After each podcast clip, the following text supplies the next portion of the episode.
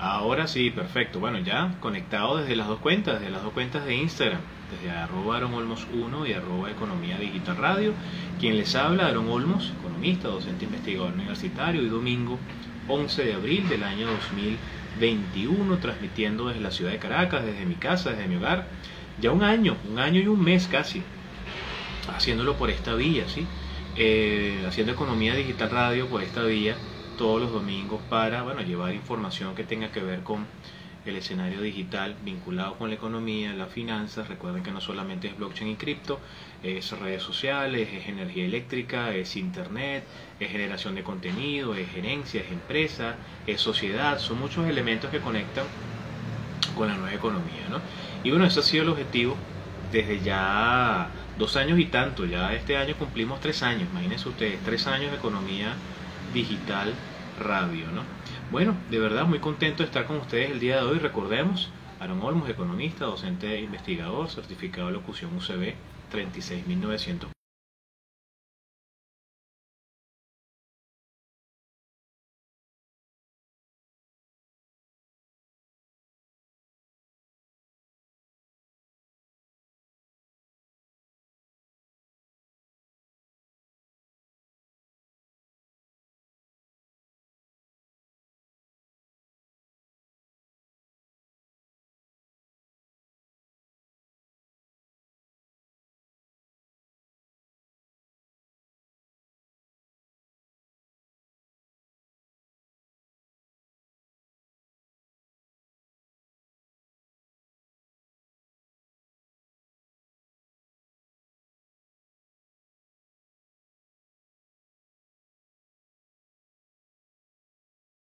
Este, iniciamos entonces el programa de hoy con ese tema, el tema que tiene que ver con comportamiento del primer trimestre de 2021 desde el punto de vista de las cifras de local bitcoins tratadas y recogidas desde el nuevo investigación del Grupo Venezuela, que ustedes saben que es mi empresa.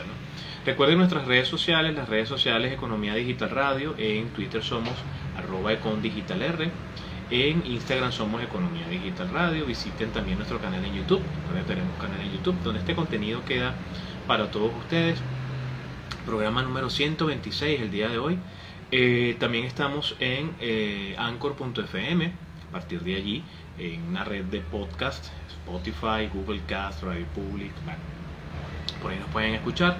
Siempre subimos el contenido en MP3, generalmente el mismo domingo, ya el lunes en la mañana está disponible. Eh, recuerden mis redes sociales, las redes sociales que les habla, Aaron Olmos. En Twitter soy arroba Aaron Olmos, Aaron con doble A, nombre hebreo. En Instagram arroba Aaron Olmos 1. Y mi canal en YouTube, donde pues siempre estoy subiendo cualquier interacción que tengamos con, medios de comunicación actividades académicas, eventos, cursos donde nos invitan a hablar y tenemos acceso a ese material audiovisual o, audio solamente, porque a veces solamente el audio y lo subimos igual, lo subimos ahí al canal para que esté disponible para cualquier persona que lo quiera escuchar. Siempre recordando que trabajamos para aquellos que nos quieran escuchar. Nuestro objetivo nunca ha sido eh, tener miles y millones de seguidores para nada. La intención es tener un espacio todos los domingos donde podamos compartir estos temas de manera muy abierta. Y bueno, eso ha sido hasta ahora. Bueno, un poco recordando, ya para entrar en materia, ustedes saben que siempre comenzamos a hablar de las cifras del COVID. Eh, pero quiero hacer un poquitico de historia recordando lo que ha sido este año ya para Economía Digital Radio. Fíjense ustedes, el último programa que nosotros hicimos cuando salíamos por eh, TNO Radio, ese programa se transmitió el domingo 15 de marzo de 2020. Estamos a 11 de abril, o sea, casi un año y un mes después. Y tenemos un año entero haciendo nuestra actividad vía Instagram TV. Y vaya que ha sido un gran aprendizaje. Una cosa es llegar con un guion a un espacio donde tienes personal que te apoya, eh, alguien que produce, alguien que lleva la parte técnica. Eh, otra cosa es asumirlo tú solo desde tu casa con tus herramientas y producir tú, buscar contenido tú, buscar invitados tú, eh, tener tu guion preparado tú, tus secciones, tu espacio, o sea, es diferente, ¿no? Todo, todo lo tenemos que gestionar. Y no solamente desde el punto de vista del discurso del contenido, sino también desde el punto de vista de lo técnico, ¿no? O sea, si hace falta editar un video, si hace falta subirlo a algún lugar, aplicarle algo, eh, colocar algún elemento adicional, todo eso lo hemos aprendido en este año para que nuestra información siga estando disponible. Nos hemos crecido, nos hemos metido en otras plataformas como el tema de las eh, plataformas de podcast y ha sido un gran aprendizaje. Yo estaba hoy recordando un poquito y decía, pues ya tenemos un año haciendo esto por esta vía, ¿no? Y realmente así fue. El 15 de marzo de 2020 hicimos el programa 73, fue el último que hicimos por Teneo Radio. Eh, hablábamos sobre qué leer en economía digital y hablábamos de los libros que, que son de Andrés Antonopoulos y algunos libros de algunos venezolanos. A partir del programa 74 comenzamos a hacerlo el 22 de marzo, comenzamos a hacerlo vía este, Instagram TV. Hoy es el programa 126 y desde ese programa a la fecha se han generado 52 programas de economía digital radio a través de esta pantallita de Instagram TV. De verdad que muy contento por todas aquellas personas que nos han acompañado y que bueno, nos pueden ver en vivo, pero nos pueden ver en diferido. Increíble ver algunos programas con 500 vistas, 600 vistas, 300 vistas. Todo evidentemente en función de lo que las personas quieran eh, escuchar, el contenido que está allí está libre para todo el mundo. Bien contento de cumplir un año haciendo esto por esta vía, demostrándonos que bueno, pues la vía de la autogestión a través de las plataformas digitales, porque esto también es economía digital, este, lo podemos hacer siempre y cuando nos agreguemos valor y tengamos definido un objetivo. Eso es bien importante. Eso se los quería comentar. Esta semana quiero hacerles comentarios vinculados, como siempre, al tema de la pandemia eh, según cifras oficiales, al día de ayer, al día 10, sumábamos 173.786 casos de coronavirus con 1.759 fallecidos, ¿no? según cifras oficiales para Venezuela. Yo, desde que esto comenzó y las cifras oficiales comenzaron a estar presentes, tuve la idea de ir acumulando esos datos y crear en Excel una base de datos que con una tabla dinámica estoy moviendo y estoy verificando porque me interesa mucho entender el efecto que tiene esto en la economía del país. Y fíjense ustedes, haciendo un ejercicio, durante todo el mes de marzo de este año, la cantidad de casos que se dieron desde el 1 de marzo al 31 de marzo fueron 21.381 casos de COVID, según cifras oficiales. A la fecha, al día de ayer, al 10, todo el mes de abril, acumula 13.289 casos. Eso es el 62% del mes de marzo. Fíjense ustedes a la velocidad que va esto. Los casos de los fallecidos durante el mes de marzo, 258 personas que perdieron la vida por COVID, según cifras oficiales otra vez. Y a la fecha, en 10 días del mes de, mar, del mes de abril, van 157 personas. Eso es el 60.85% del mes pasado.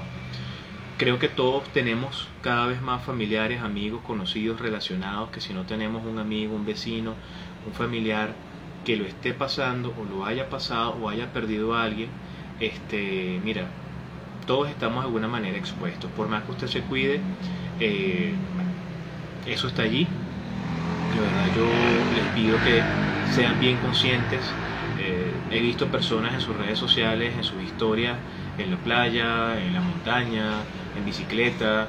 Bueno, hay que vivir, ¿no? Pero también hay que ser muy consciente de los riesgos que están por allí, porque, este, bueno, miren, los hospitales, las clínicas, las unidades de cuidados intensivos, este, bueno, la cantidad de personas que uno conoce que trabaja en el sector salud en diferentes áreas que te dicen y te comentan todas las semanas, no, varón, la cantidad de casos es increíblemente alta. Hay que cuidarse, hay que ser conscientes, ¿no? Y siempre comenzamos con estos datos porque es una realidad, ¿no? Primero, hace un año, bueno, escuchábamos de un señor por allá en un estado del país que le dio, no, no, ahora es el vecino enfrente, un familiar tuyo que ya no está como mucho nos ha pasado. Y es importante prestar atención y seguirnos cuidando. La prevención, la conciencia, el ser consciente de, que tenemos que cuidarnos, salir a la calle, cómo no, pero con los máximos elementos de seguridad, el tema de la doble mascarilla, como han salido por allí, la e N45, si no la tiene, entonces la doble de, tela, lavarse las manos, el alcohol, toda esa cantidad de cosas que hemos estado haciendo durante un año, prácticamente que somos expertos en eso, no dejar de hacerlo. Muchas personas han bajado la, guardia y entonces la gran pregunta, pero ¿cómo me infecté si yo, bueno, en algún momento algo pasó que no, estuvo bien? O hay que cuidar allí esos elementos. ¿sí?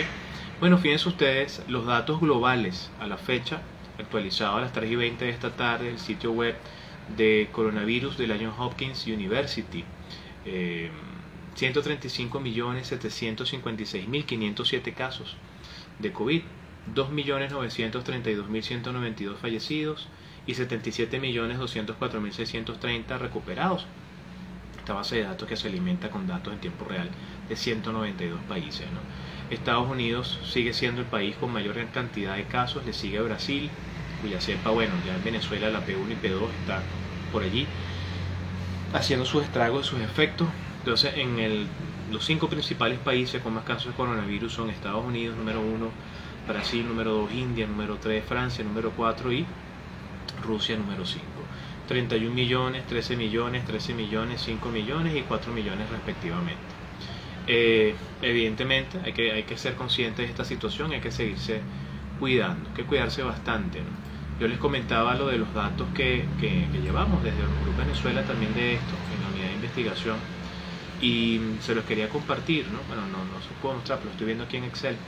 Y bueno, fíjense ustedes, eh, del total de casos que se han reportado en Venezuela, el mes de marzo, desde que comenzó la pandemia, del marzo del año pasado a este mes de marzo, el mes de marzo de 2020 representa el 12.30% de todos los casos que se han registrado. Y el mes de abril, en consonancia con lo que le decía de los datos hace un rato, hace unos minuticos atrás, representa el 7,65%. Y hoy es bastante. Entonces van a que prestarle atención a eso. Eso se les quería compartir el día de hoy, no quería que esto pasara así.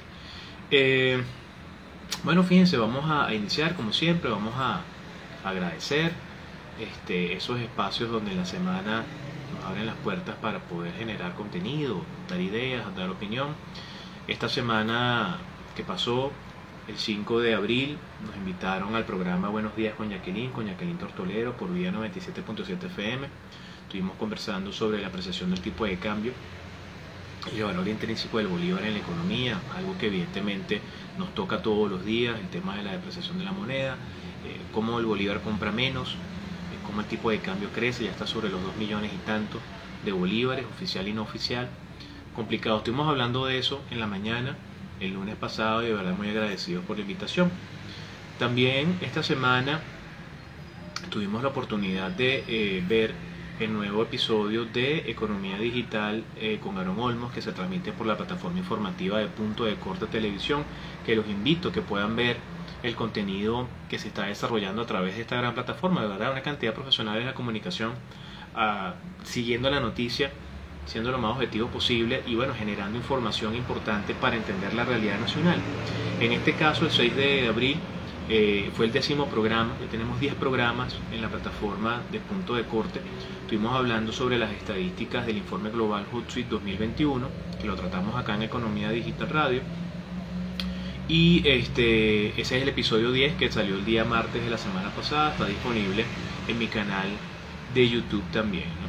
Eh, también agradecido con la periodista Adriana Núñez Rabascal, que desde La Voz de América nos invitaba a generar contenido, a conversar un poquito sobre eh, el estado de los criptoactivos en Venezuela.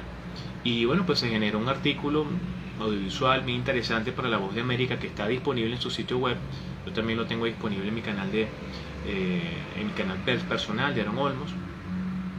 Y eh, fue, fue genial porque tuvimos la oportunidad de generar contenido respecto de eh, comportamiento de, del, del, uso de los criptoactivos en el país, pero además tuvimos ahí la participación en esta entrevista de José Gómez, CEO de Orinoco, una plataforma genial que les recomiendo que revisen www.orinoco.io eh, y él daba su opinión sobre lo que, como CEO de esta plataforma, ha visto que ha sido el comportamiento del uso de los criptoactivos en Venezuela.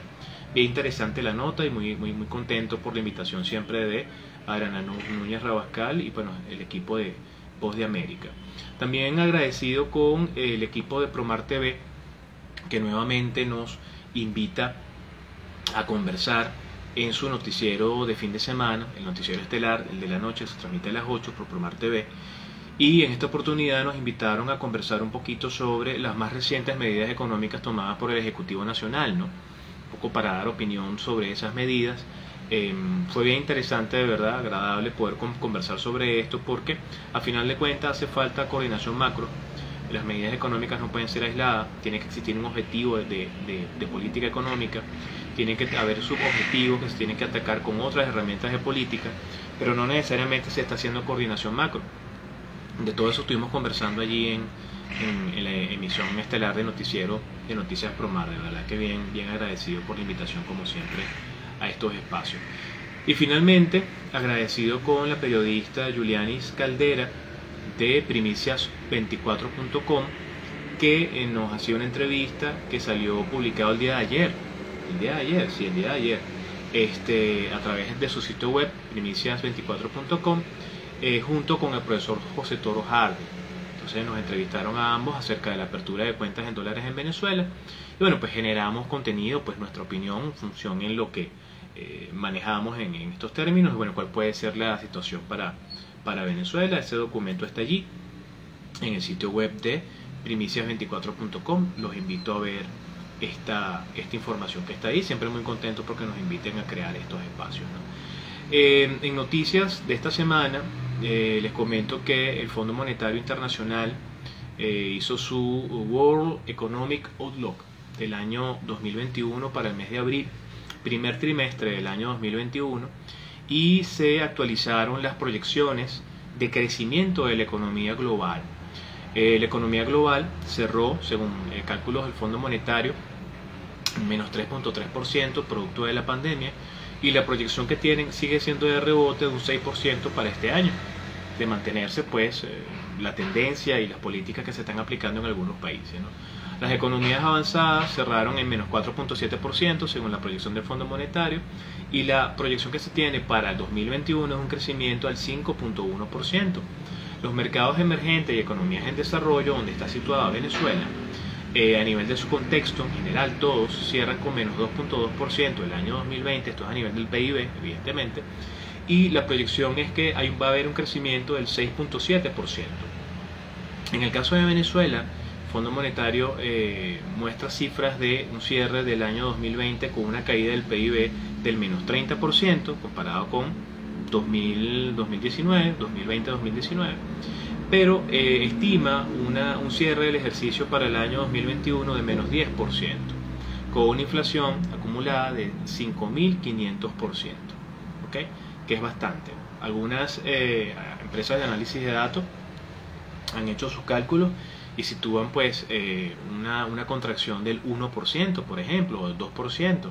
Sin embargo, no se están dando pasos de parte de la política económica eh, venezolana en manos de Banco Central, este, Ministerio de, de, Finanzas y todos los que tienen que de alguna manera tomar decisión de manera concertada para cambiar un poco lo que ha sido el comportamiento de un primer trimestre de la economía venezolana, lo que hemos visto es una aceleración de eh, la apreciación del tipo de cambio, la depreciación de la moneda, una disminución en el consumo, lo que trajo como resultado ese indicador que publicó el, Observatorio Venezolano de Finanzas de inflación para el mes de marzo. ¿sí? La inflación para el mes de marzo calculado por el Observatorio Venezolano de Finanzas nos dio un índice puntual para el mes de marzo de 9,1%, un interanual de 3.867 y una inflación acumulada solamente el primer trimestre de 155.3%. O sea, Venezuela sigue en hiperinflación, independientemente de que tengamos una inflación puntual de un dígito del 9%. Esto tiene que ver con eh, las dos semanas continuas de eh, cierre producto de la pandemia, la distorsión del propio mercado a nivel de consumo, la disminución en el consumo, la dificultad para trasladar alimentos del punto A al punto B del país, producto del tema del gasoil, o sea, una cantidad de elementos que tienen un efecto directo sobre una caída en el consumo, evidentemente los niveles de precios no pueden avanzar, crecer como el indicador generalmente nos muestra. No es que necesariamente se esté aplicando una política económica concertada para corregir los desequilibrios macro, no. Que estamos viendo es el efecto colateral, eh, bueno, pues de las propias medidas eh, asumidas a nivel del COVID que han impactado el aparato productivo y el nivel de consumo de todas las familias en Venezuela y las empresas en el país.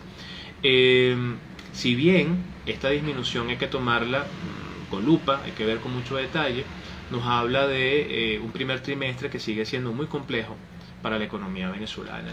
Y eso este, hay que prestarle atención porque, bueno, forma parte de lo que es esa situación que eh, hemos estado viviendo. Fíjense ustedes que el viernes de, esta semana, el tipo de cambio oficial por parte del Banco Central de Venezuela, el tipo de cambio Bolívar dólar se situaba en 2.142.514,41.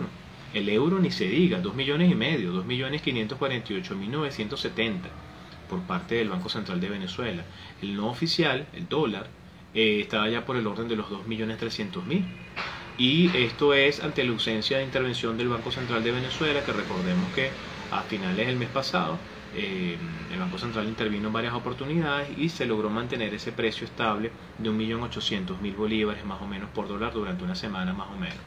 Sin embargo, la situación que estamos viendo es bien compleja y evidentemente hace falta ya eh, la instrumentación de una política de ajuste económico mucho más eh, concreta.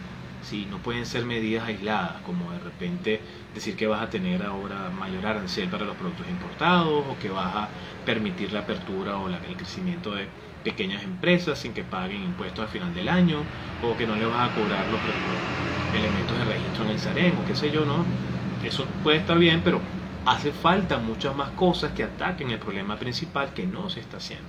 Y eso es bien importante prestarle atención. De allí que muchos de nosotros en Venezuela, nuestro esfuerzo, nuestro trabajo lo estemos tratando de llevar a que sea medido eh, en algo distinto a la moneda de curso legal, generalmente dólares físicos o digitales o criptoactivos. Y es por eso que vamos a hablar un poco del comportamiento de...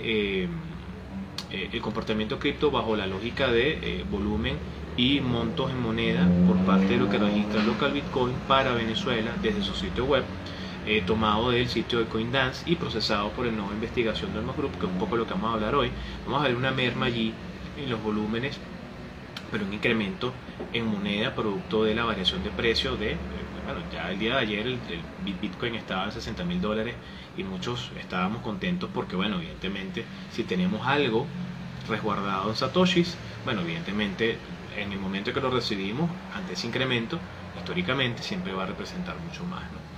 Em, esta semana también, fíjense ustedes que, eh, vamos a ver, por acá la gente de NCBC nos mostraba cifras de 900 billones de dólares que se habían consumido, se habían gastado en la economía global en el año 2020 por vía electrónica, ¿no? online.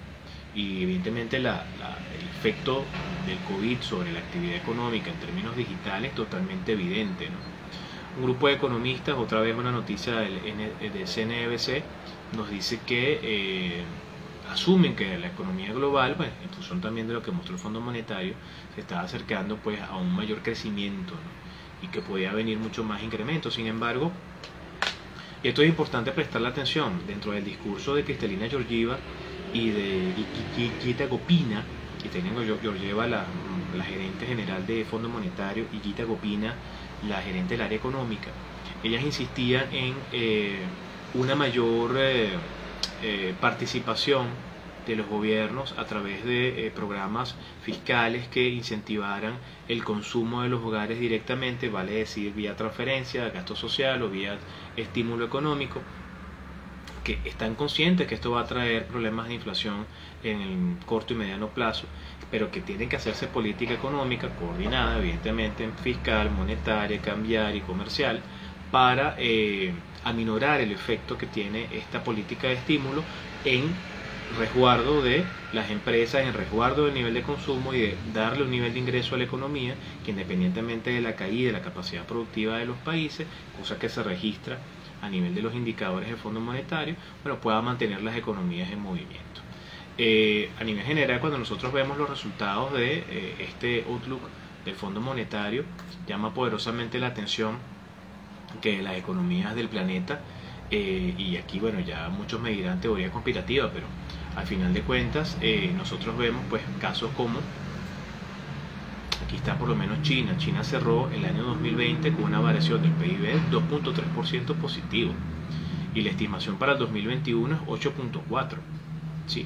Este, otro país que tenga eh, cierre en el año 2020 positivo, bueno, no lo veo acá en la tabla resumen que yo coloqué en mi cuenta de Instagram, si mal no recuerdo, no, la India cerró negativo también 2020, pero las proyecciones de estos dos países son bien interesantes, 8.4 y 12.5 la India, China y la India, para el año 2021, en la medida en la cual las políticas económicas eh, recomendadas por parte del Fondo Monetario, solamente el Fondo Monetario, Banco Mundial, Comisión Económica para América Latina, todos los entes multilaterales están de alguna manera orientados a la misma visión protección de las empresas, protección de los trabajadores, protección del salario, incrementar nivel de liquidez en los mercados, activar el sector financiero para impulsar la actividad económica, eh, menor participación de los eh, gobiernos desde el punto de vista de actividad económica, asumiendo liderato de empresas, no, sino dejar que los empresarios sean los que desarrollen la actividad, que son los que saben históricamente cómo es esto. Y, bueno, fíjense ustedes, ¿no? esas son las proyecciones y se siguen corrigiendo en la medida en que la información que se recabe y las eh, proyecciones que se hagan, bueno, sigan orientándose al mismo objetivo. ¿no? Por ese lado, de verdad, importante prestarle mucha atención a esto. Bueno, fíjense, ya cuando son las 4 y 21, vamos a iniciar entonces eh, lo que viene siendo el tema central. Recuerden que el día de hoy dijimos al comienzo que íbamos a conversar sobre el comportamiento de ese primer trimestre de 2021 contra el primer trimestre de 2020 de los datos de local bitcoins que desde la nueva investigación de Venezuela hemos recogido y hemos comparado en volumen y en moneda. ¿sí?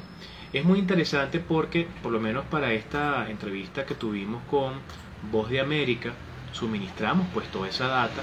No necesariamente lo usaron en la entrevista, imagino que no les pareció para lo que querían orientar eh, importante o crucial mostrar esa, esa, diferencia, porque estaban eran orientados más al tema del comportamiento, si, si se usa más el criptoactivo para pagar bienes y servicios o no. Pero nosotros se, lo vamos a comenzar. Bueno, fíjense ustedes, como Grupo Venezuela tiene eh, varios nodos, el nodo de investigación es el área que se encarga de la publicación de artículos, por ejemplo, y hacer esta, esta actividad de, de investigación ¿no? en general. Eh, datos económicos de Venezuela, PIB, nivel de liquidez, inflación, tipo de cambio, eh, volumen de, criptoactivos de las empresas de las cuales tenemos acceso, porque son datos públicos. Es muy difícil, de verdad, miren, yo no sé ya en qué otro idioma decirles a los representantes de muchas de estas criptomonedas o plataformas de intercambio que, que nos suministren información para poder procesar y comparar y tener una imagen del mercado venezolano. A Dios gracias eh, desde CoinDance pueden descargar toda la data global de comportamiento de, local Bitcoin y por país. Y nosotros lo hemos hecho desde el momento en que Venezuela tuvo eh, interacción con la plataforma de local Bitcoins, que fue desde octubre del año 2013. Tenemos todos esos años descargados por semana y eh, hemos descargado de CoinMarketCap también los precios, apertura, cierre, mayor y menor, y tenemos un precio promedio y la ficha técnica que construimos para poder evaluar todo esto tiene que ver con ese precio promedio semanal, ¿verdad? Y esa cantidad en volumen de bitcoins intercambiados. Lo cierto es que eh, es un comportamiento muy interesante de estudiar y paso entonces a decirle, fíjense ustedes, a partir del año 2017, cuando Venezuela comienza a tener hiperinflación, que recuerden que ya cumplimos 40 meses de hiperinflación, y todo parece indicar que vamos a tener por lo menos hasta el cierre del año 2021 por la misma proyección del Fondo Monetario, si no se hace nada diferente en lo que resta del año, hiperinflación, ya Venezuela se acerca peligrosamente a igualar a Grecia, que fue el país que tuvo 44 meses de hiperinflación registrado históricamente. Estamos en el mes 40, ¿sí?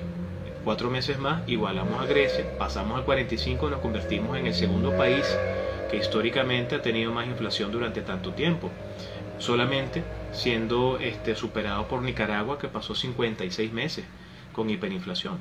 Pero lo cierto es que a partir del año 2017 las cantidades de, de bitcoins transados por local bitcoins desde Venezuela se fueron incrementando de manera consistente. Fíjense ustedes las variaciones eh, de volumen entre el año 2000, vamos a ver, 2016 la variación, fíjense ustedes, 2015-2016 fue 318%. La variación 2017-2016 fue 149%. La variación 2018-2017 fue 63%. La variación 2019-2018 fue 42%. Si prestan atención, siempre es positiva, pero cada vez menos positiva. ¿Sí? Y eso se aprecia en el gráfico, un gráfico que comienza a crecer, pero tiene un tope en el año 2019.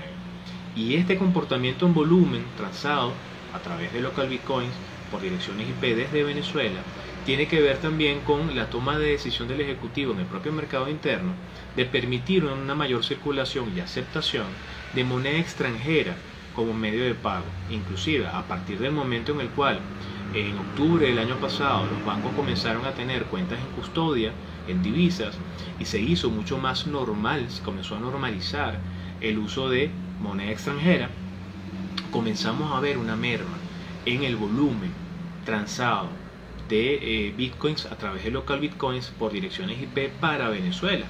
Es la razón por la cual la cantidad eh, transada entre el año 2019 y todo 2020 sufre una merma de 51.55%. Es decir, pasamos de intercambiar 50.132,82 eh, bitcoins en una rally de crecimiento en volumen desde el año 2013, que pasamos de 2.23 bitcoin a 50.132,82, a tener al cierre del año 2020 24.287,80. Y la gente me dirá, bueno, ya ve, ¿qué pasó allí? ¿Por qué se disminuyó tanto? 51.55% en cantidad. Bueno, aquí hay muchas variables que hay que tomar en consideración. No solamente es el hecho que en el mercado interno en Venezuela mucha gente ya comenzó a utilizar más directamente y, descaradamente en algunos casos moneda extranjera, no solamente dólar, recuerden, euro, peso colombiano, real brasilero, eh, sino que también pues hay una gran apertura a que muchas personas puedan hacer operaciones no solamente por local bitcoins, por Binance, por CryptoWay, por CryptoBuyer. Muchas personas inclusive llegaron a, sacar los, los bitcoins o los satoshis que llegaron a tener en local bitcoin y los llegaron a pasar con otros fines y otras ideas muy particulares a otras plataformas. Esa migración también tiene que ver con esa disminución, pero principalmente el gradiente que está detrás de todo esto es la propia dinámica económica venezolana, donde se ha permitido y cito y entre comillas y subrayado propio ejecutivo, que el uso de moneda extranjera ha sido una válvula de escape a una situación muy compleja que no se ha corregido, que tiene que ver con una situación de producción, pero también con una distorsión monetaria y cambiaria, que en definitiva sigue presente y que la moneda extranjera ha logrado cubrir, y por eso muchas personas recordando que originalmente el tema de los criptoactivos en Venezuela era algo muy particular, de grupos muy específicos, de personas entendidas en la materia y que muchos comenzaron a acercarse al uso de los criptoactivos, principalmente Bitcoin, porque era una forma de tener divisas, asumiendo el hecho de que teniendo Satoshi o teniendo Bitcoin o teniendo criptoactivos a través de las plataformas de intercambio y antes de que se arreciaran las medidas de los FAC hacia Venezuela, muchas personas podían con bolívares comprar criptomonedas, esas criptomonedas pasarlas después a moneda extranjera, sus cuentas afuera y tener entonces una triangulación de su actividad económica con un nuevo, una nueva columna ahora que son los criptoactivos. A partir del año 2017, diciembre de 2017, que se hace el anuncio del Petro, el efecto Petro, todo el año 2018 y 2019 fueron años de crecimiento, crecimiento en el uso, por lo menos por local bitcoins, de criptoactivos. Lo interesante de esto es que hay que entender que ese volumen que llegó hasta un techo de 50.000 en el año 2020, ahora, eh, eh, perdón, en el 2019, nos muestra entonces una caída del 51.55% al año 2020, ¿no? 2019 llegó 50.132 y el 2020 cerró en 24.287. Pero fíjense ustedes qué interesante esto, ya no viéndolo en volumen, sino viéndolo en moneda, en divisas. Ese crecimiento que nosotros vemos en volumen, evidentemente tiene una correlación con el crecimiento en moneda. El comportamiento tiende a ser el mismo, pero evidentemente en magnitudes distintas, sobre todo porque hay un efecto precio. Hay un efecto precio bien interesante. Fíjense ustedes que hacia el año 2019, cuando Venezuela cambió por local bitcoins, 50.132.82 bitcoins, eso terminó siendo 303.348.117 dólares con 27 centavos. En el año 2020, cuando se intercambiaron 24.287,80, eso representó 246.713.232,42. Si del año 2019 al 2020 hubo una merma del 51% en volumen, en moneda la merma existió, claro, pero fue menor, fue del 18.57%. Y ustedes me dirán, bueno, ya va, ¿y cómo yo compenso eso? Como si casi perdí la mitad de lo que yo intercambiaba lo que pierdo, la merma es de casi un quinto del total porque es 18.57. Ah, aquí está el efecto precio, que a finales del año pasado ya habíamos comenzado a ver ese comportamiento que estamos viendo ahorita, en este primer trimestre de este año también, esa mayor inversión institucional, esa gran cantidad de cambios que se están dando en la economía global, ese mayor reconocimiento de las criptomonedas de la blockchain, de la blockchain 3.0, de los contratos inteligentes que es la blockchain 2.0, con Ethereum, criptomonedas como Chainlink, Cardano, eh, plataformas como Avalancha, Polkadot, que están haciendo cosas muy interesantes y que las personas ya están entendiendo que no es el precio, es el proyecto, es el potencial que está detrás hemos estado viendo que ese precio se ha ido incrementando, sobre todo por esa gran inversión institucional. Un Jack Dorsey, un Michael Saylor, un Mass Mutual, eh, empresas y CEOs que están reconociendo, bueno, el mismo efecto de Elon Musk con Tesla, ¿no? con la gran cantidad, millones y millones de dólares comprados en Bitcoin y resguardados, ¿sí? porque no son comprados para después liberar. En el caso de estos CEOs, algunas empresas se sumaron a ese rally alcista, compraron bajo y vendieron alto y sacaron una ganancia maravillosa. Y hemos estado viendo que la gran tendencia histórica del precio de Bitcoin siempre es al alza, precisamente por las características técnicas que tiene y por el uso que se le está dando en los mercados. ¿no? Las recientes declaraciones del chairman de la Fed, Jerome Powell, diciendo que bueno, que para él Bitcoin no tenía ningún respaldo, pero que se podía utilizar como un componente muy parecido al oro, dicho por él llama mucho la atención porque es algo que durante muchos años muchas personas, expertos en la materia, personas que hemos estado inclusive desde algunos países humildemente como nuestro Venezuela, tratando de darle vuelta a esto desde el punto de vista económico, qué uso puede tener dentro de una economía, países que tienen situaciones muy parecidas a las de Venezuela, nunca parecida, igual, idéntica a la nuestra, pero parecidas de inflación, caída del PIB, son países donde se están abrazando los criptoactivos, sobre todo las criptomonedas estables, como el Tether, como el DAI, ¿sí? Esto es muy importante prestarle atención porque hay una dinámica distinta eh, en países donde la moneda pierde valor intrínseco a gran velocidad, donde las políticas económicas son erráticas y si previamente son fallidas, bueno, muchas personas están orientando el esfuerzo de su trabajo para que sea respaldado en estos criptoactivos estables, pero también en criptomonedas volátiles, como es el caso de Bitcoin.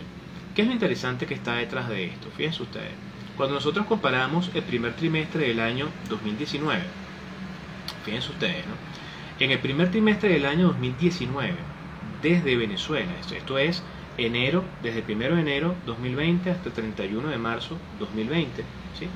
Se intercambiaron desde Venezuela 6.981 Bitcoin con 28. 6.981 con 28. Eso representó 57.228.307 dólares con 73 centavos de dólar, ¿sí? esos 6.981, a un precio promedio de ese trimestre, ese primer trimestre del año pasado, de 8.301 dólares por Bitcoin. En lo que va del año 2021 para el primer trimestre, 1 de enero 2021, 31 de marzo 2021, se han intercambiado 1.451,10 bitcoins y eso representa eh, en dólares 59 millones 24 mil 83 con 35. Y ustedes me dirán, ya varon, si la diferencia que hay en cantidad del primer trimestre de 2021 contra el primer trimestre 2000, 2020 es del menos 79%, casi 4 quintos, ya va, como es que es casi lo mismo en moneda. Bueno, otra vez el efecto precio. ¿Cuál es el efecto precio? que en el primer, mientras en el primer trimestre del 2020 el precio promedio era 8.301 dólares por Bitcoin, en el primer trimestre de 2021 el precio promedio por Bitcoin es 43.804,01 dólares. Y eso, multiplicado por la cantidad que nosotros hemos intercambiado en ese primer trimestre, genera esos 59 millones, que son superiores a los que se intercambiaron eh, en moneda en el año pasado, un 3.14% más. Entonces, Imagínense ustedes, la tendencia en volumen en Venezuela es a la disminución en cantidad de, bitcoins intercambiados a través de la plataforma de local bitcoins. Pero por el efecto precio que hay de incremento en los mercados, esas pequeñas cantidades, por pequeñas que sean, significan mayor cantidad de dólares para un mercado deprimido que está demandando mayor moneda extranjera que la moneda de uso, de uso este, local, de uso oficial. Recuerden que recientemente el Ejecutivo eh, autorizó la creación de tres nuevos billetes para el cono monetario, de los cuales yo por lo menos he visto solamente dos, el billete de 200 mil y el billete de 500 mil, el de un millón todavía yo no lo he visto por allí. Y ya sabemos que esos billetes representan otra vez centavos de dólar. ¿Sí? pero con un tipo de cambio que se aceleró a, 200, a 2 millones 304 mil, bueno, evidentemente un, billete de un millón menos de 50 centavos de dólar.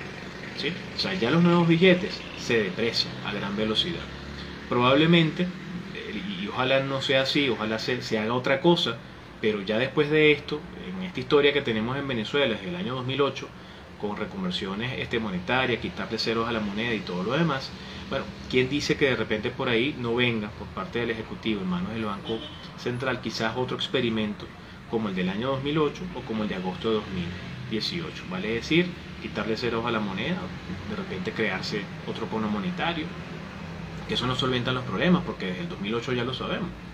Aquí lo que hay que hacer es política económica donde el sector privado a nivel empresarial participe. Pero lo cierto es que acá se complica la cosa porque tenemos un escenario de pandemia, tenemos una situación de escasez de gasoil, tenemos un escenario de escasez de servicios, este, una cantidad de problemas que los que vivimos en Venezuela los entendemos y, los padecemos y, y, sabemos bueno que hay que hacer muchas cosas para tratar de mantener en equilibrio en principio el hogar y luego el negocio.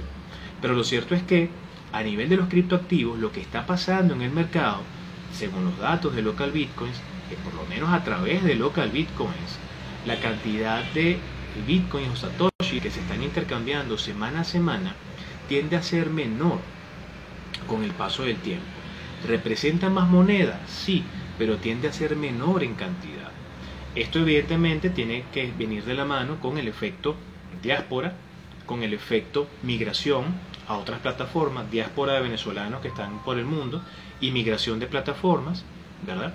Este, porque muchos venezolanos, bueno, no todo el mundo está haciendo trading, no todo el mundo es minero, no todo el mundo utiliza los criptoactivos para pagar el mercado en, el exceso gama, ¿no? Muchos venezolanos eh, reciben pagos internacionales por esa vía o reciben el pago de una remesa a un familiar por esa vía y Coincidencialmente, con el aumento de precios, al final de cuentas reciben más bolívares por dólar cuando cambian en el mercado interno. ¿sí? Y lo cierto es que tenemos un flujo interesante, pequeño en cantidad porque sigue cayendo con el paso del tiempo, pero representa por el incremento de precios una masa de dinero interesante que se cambia dentro de los mercados, dentro del mercado interno, bueno, para cubrir necesidades puntuales o para remunerar a determinado tipo de personas. Mayormente el venezolano que está recibiendo pagos en bitcoins, por ejemplo, mayormente lo usa para salvaguardar el valor de su trabajo en el tiempo. Eso es interesante, porque no es que tú veas a una persona yendo a una franquicia, a un centro comercial cuando hay flexibilización, bueno, déjame ir a comprarme una hamburguesa y pagarla con bitcoin, eso no pasa mucho. Generalmente pueden utilizar otra criptomoneda, un Litecoin, un Dash, pero no, no tanto Bitcoin. El venezolano atesora el Bitcoin, igual que eh, las monedas estables. Hemos visto un crecimiento en el uso de, Tether, por ejemplo, hemos visto una comunidad de DAI que se ha creado en Venezuela y personas que están pidiendo que les paguen en criptomonedas estables porque tienen espacios donde intercambiar eso, o por otras criptomonedas, o por Bitcoin, o simplemente por moneda eh, digital formal, porque eso es lo otro. A, a nivel de plataformas fintech tenemos gran cantidad de empresas que en Venezuela y emprendimientos que no son empresas pero que tienen ya la plataforma tecnológica montada y funcionando, que habilitan a las personas, a todos nosotros, personas naturales y jurídicas, para poder intercambiar con el resto del mundo, más allá de las acciones de los FAC. Usted con su correo electrónico crea un perfil de usuario, pasa unos elementos de KYC y bueno, y comienza a tener acceso a medios alternativos de pago, inclusive algunos han tercerizado formas de pago con banca internacional a través de una suerte de finanzas descentralizadas que le están dando un sentido distinto a todas estas plataformas. No solamente es Bitcoin, no solamente es DAI, no solamente es Dash, no solamente es Ether, no son solamente temas de contratos inteligentes, no es que yo soy minero y me quedo con la comisión y agarro la, la recompensa. No, no, no, hay todo un escenario fintech que se ha ido creando en Venezuela muy interesante a la sazón de la crisis económica, eh, donde muchas personas están generando salidas reales para que eh, muchas personas naturales y jurídicas puedan mantener la operación de la empresa. Y eso es importante rescatarlo el día de hoy porque a mucha gente pareciera que el, foco se le va solamente a ver el precio del Bitcoin, pero no. Hay un mercado que está creciendo a gran velocidad de soluciones digitales, traductores de pago, eh, plataformas de interconexión de criptoactivos con mercado americano, con monedas extranjeras, o sea, cosas muy interesantes que están pasando. Y eso lo estamos viendo también, es uno de esos efectos que estamos viendo en estas cifras que están acá. Vamos a recordar otra vez, el primer trimestre del año 2020, desde Venezuela, por datos de local Bitcoin, se intercambiaron 6.981 con 28 Bitcoins.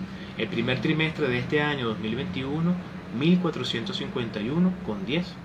La diferencia que hay entre los dos trimestres a nivel de variación 79.21%, es decir, hay una merma, baja casi un 80% la cantidad, pero cuando vemos en volumen a precios promedio, ese primer trimestre representó 57 millones del año 2020 y ese primer trimestre de 2021 representó 59 millones, un 3.9, un 3.14% más, porque los precios evidentemente son distintos de mercado. Y es acá donde muchos venezolanos que no, no habían terminado de entender y no habían terminado de entrar al tema de los criptoactivos, ya quitándole encima todos los problemas que tienen que ver con las pirámides, las estafas, los artistas que, que ahora están dando clases de criptomonedas y qué sé yo.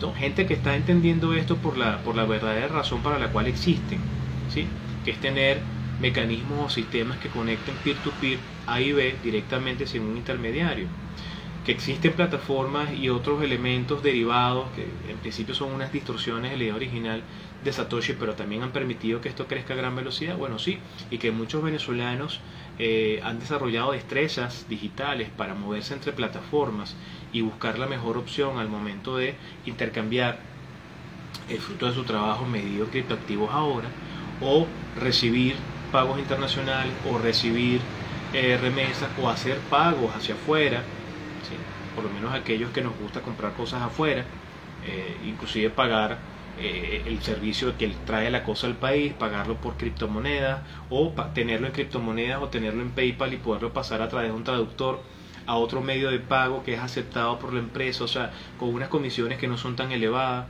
Muchas personas inclusive tratando de evitar las comisiones que cobran los bancos, ¿no?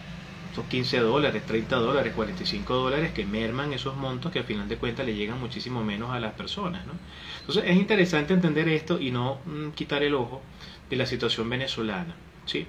Eh, yo lo vengo diciendo de un tiempo a la fecha, todas las personas que me conocen lo saben, es necesario que nosotros tengamos más data del mercado nacional para verdaderamente poder entender qué está pasando.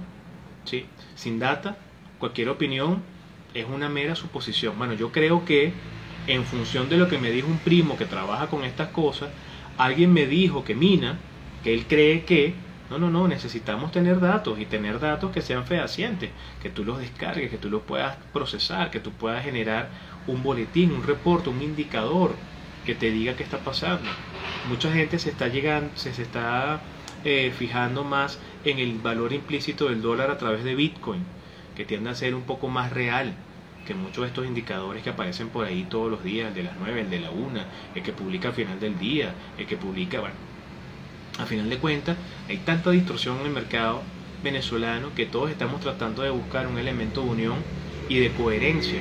Y resulta que los criptoactivos para muchos han comenzado a ser, más allá de su volatilidad, han comenzado a ser un elemento de confianza y credibilidad de un comportamiento de un mercado que no depende necesariamente de lo que está pasando dentro del territorio. Y es la razón por la que tantos venezolanos siguen buscando. Este, moneda extranjera o algún elemento que sea distinto al bolívar. Si usted solamente está siendo remunerado en bolívares, bueno, salga corriendo, busque una manera distinta de tener criptoactivos o monedas estables o moneda extranjera. Y que tenga mecanismos que les permita a ustedes no solamente atesorarlos o guardarlos como una inversión a largo plazo, un tema de cobertura, sino también poderlos utilizar desde el punto de vista del consumo. Yo siempre lo he comentado, el tener mm, mayor cantidad de comercios habilitados para aceptar criptomonedas como forma de pago, no quiere decir que tengas en avalancha gran cantidad de gente pagando en criptomonedas en esos comercios. O sea, el hecho de tener mayor cantidad de comercios con un loguito que dice aceptamos tal y cual criptomoneda porque tenemos tal convenio con tal empresa, no me va a hablar de mayor adopción. Mayor adopción la va a tener usted en la medida en la cual el venezolano maneje desde aquí arriba un entorno multimoneda donde nos podamos switchar de la moneda de curso legal a una moneda cripto digital, a una moneda estable, a una moneda de curso legal de otro país físico digital, que es lo que ya está pasando en Venezuela. Pero la realidad sea dicha, más allá de tener criptoactivos o monedas estables o qué sé yo, en Venezuela mandan las monedas extranjeras. Y ni siquiera digo el dólar, las monedas extranjeras. Porque dependiendo de donde usted se ubique, se utilizará más una moneda extranjera que la otra. ¿Sí? En el centro del país hay algunos estados donde se mueven más en euros. ¿Sí? Hacia el occidente peso colombiano, hacia el sur real brasilero. En algunos estados dólar en algunos estados o zonas insulares para nosotros dólar y euro por la cercanía con otras islas donde la moneda que se puede utilizar es el dólar o es el euro y dependiendo. Lo cierto es y lo importante acá es prestar atención al hecho de cómo estos criptoactivos pueden tener para las personas un uso ¿verdad? positivo en términos de darle estabilidad a su actividad comercial y sobre todo a su actividad de consumo en el mercado interno. Otra vez, hay muchas plataformas habilitadas para que muchas personas puedan no solamente ser remuneradas, sino poder cambiar esto a una moneda o un medio de pago que le permita cubrir sus requerimientos. ¿sí? Eso es bien importante. Entonces, a nivel de cifras, a nivel de datos, la gran tendencia que tenemos hasta ahora registrada en un primer trimestre es una caída en el volumen, un incremento en moneda comparado con el primer trimestre. Pero lo cierto es que mientras más cuentas en dólares se estén abriendo eh, más posibilidades dentro del mercado interno tenga el venezolano de poder utilizar eh, el producto de su trabajo medio moneda extranjera, los que se acercaron a los criptoactivos como una manera de tener divisas, bueno, prefieren irse directamente a utilizar el euro o el dólar de una vez, sin tener que pasar por una plataforma que cambie y qué sé yo, ¿sí? que quizás es la gran mayoría hay un pequeño grupo de personas que seguimos estando interesados en esto por lo que representa a nivel de innovación, la innovación tecnológica, la innovación económica, el efecto que puede tener la cadena de bloques sobre múltiples actividades de la vida social, económica, política de un país, eh, pero no es la gran mayoría, no es la gran mayoría que está interesada en eso, en la innovación, en la historia, en lo ideológico, en las posibilidades. Muchos lo ven simplemente como un medio de pago y ya, o una forma de remunerar y ya eso es bien importante. Lo cierto es que cualquiera que sea el escenario que estemos manejando, tenemos que, como siempre decimos desde acá, agregarnos valor. Tan sencillo como eso. Tenemos que agregarnos valor porque buena parte de la nueva economía, buena parte de las plataformas financieras que vienen, son, son plataformas descentralizadas, son plataformas que están creando alianzas con bancos tradicionales, son bancos que están adecuando sus plataformas a todo lo nuevo que viene. Y lo cierto es que estamos hablando de un idioma de dinero corporativo, dinero público y dinero privado. Empresas que están desarrollando sus tokens y que pueden ser tan intercambiables o tan valiosos como la moneda de curso legal del país de origen de esa empresa, pero que tiene un uso ulterior, distinto, o un, uso mucho más eh, interesante desde el punto de vista del cliente final, ¿sí? diferente al usar la moneda de curso legal, la, moneda fiat, física o digital. ¿okay? Entonces tenemos que ir entendiendo que está cambiando la manera como estamos transando valor, que estamos cambiando la manera como estamos intercambiando bienes y servicios. Y lo interesante de entender esto es la realidad que está detrás del hecho de que, simplemente, en el caso nuestro, por lo menos en Venezuela, el proceso hiperinflacionario, la espiral hiperinflacionaria, pareciera que va a continuar y que evidentemente tenemos que tratar en lo posible de respaldar el esfuerzo del trabajo, la riqueza de la empresa, en la medida en que no tengamos una política económica coherente y clara, una porción, en esa moneda fiat que requerimos para ciertos pagos muy puntuales, pero evidentemente el resto o el grueso en algo distinto que me permita aprovecharme de los diferenciales de precios que están vinculados a oferta y demanda de estos créditos activos, estos medios de pago diferentes para generar una, una ganancia por diferencial de precio y eso me ayude quizás a tener un elemento de, eh, que me permita aventajarme en el propio mercado eh, manejando efectivamente y eficientemente un flujo de efectivo que se tiene que actualizar en la mañana, al mediodía, al final del día, para ver cómo estamos y cómo vamos.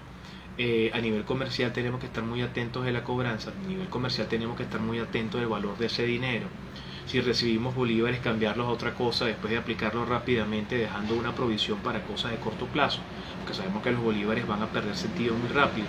Entonces, a nivel financiero tenemos que hacer muchos cambios tenemos que estar muy atentos al uso de todas esas plataformas. tenemos en nuestras manos herramientas muy valiosas que quizás por desconocimiento o por miedo no queremos salir quizás de la zona de confort. Y tenemos que estar muy atentos a, quienes están detrás de esos proyectos. ¿sí? Que en definitiva hay un tema de riesgo detrás de esto y también hay que, hay que sopesarlo, sobre todo entender que está detrás del hecho de colocar parte del trabajo o solicitar que nos envíen, como la persona puede ser que no tenga cuenta, afuera, mire, ¿cómo le puedo pagar? No, mire, págueme en criptoactivos, ¿en cuál? En este, porque en mi país yo puedo intercambiar eso en esta plataforma, a esta tasa, con este fee, que es mucho más eh, ventajoso para mí, y bueno, pues viendo siempre y monitoreando el tema de los precios. Algo que los venezolanos hemos aprendido a hacer en estos últimos años es estar atentos no solamente al tema del el aumento de la liquidez o el aumento o la apreciación del tipo de cambio, son elementos a tener en cuenta, pero además el precio de los criptoactivos porque buena parte de la economía de algunas casas en Venezuela, no todas, eso hay que recordarlo, no todas, este, gira en torno al uso o aceptación de los criptoactivos. Y eso es este, bien importante, eso es bien importante. Así que bueno, yo con esto me despido, que ya a través de la pantallita de eh, arroba 1 comenzamos unos minutos antes, ya son las 4 y 52.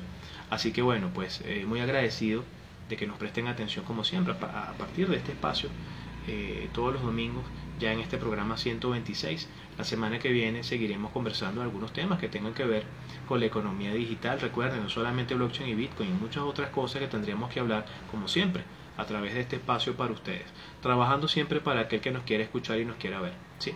Así que bueno, pues sigamos trabajando por la Venezuela que todos queremos, cuídense bastante, esto del COVID no es, no, es juego, este, y bueno, a seguir, a seguir avanzando, a buscar, a, buscar esos equilibrios, paz mental, eh, equilibrio en el hogar y tratar en lo posible de mantener esas finanzas siempre este, equilibradas, que es lo más importante.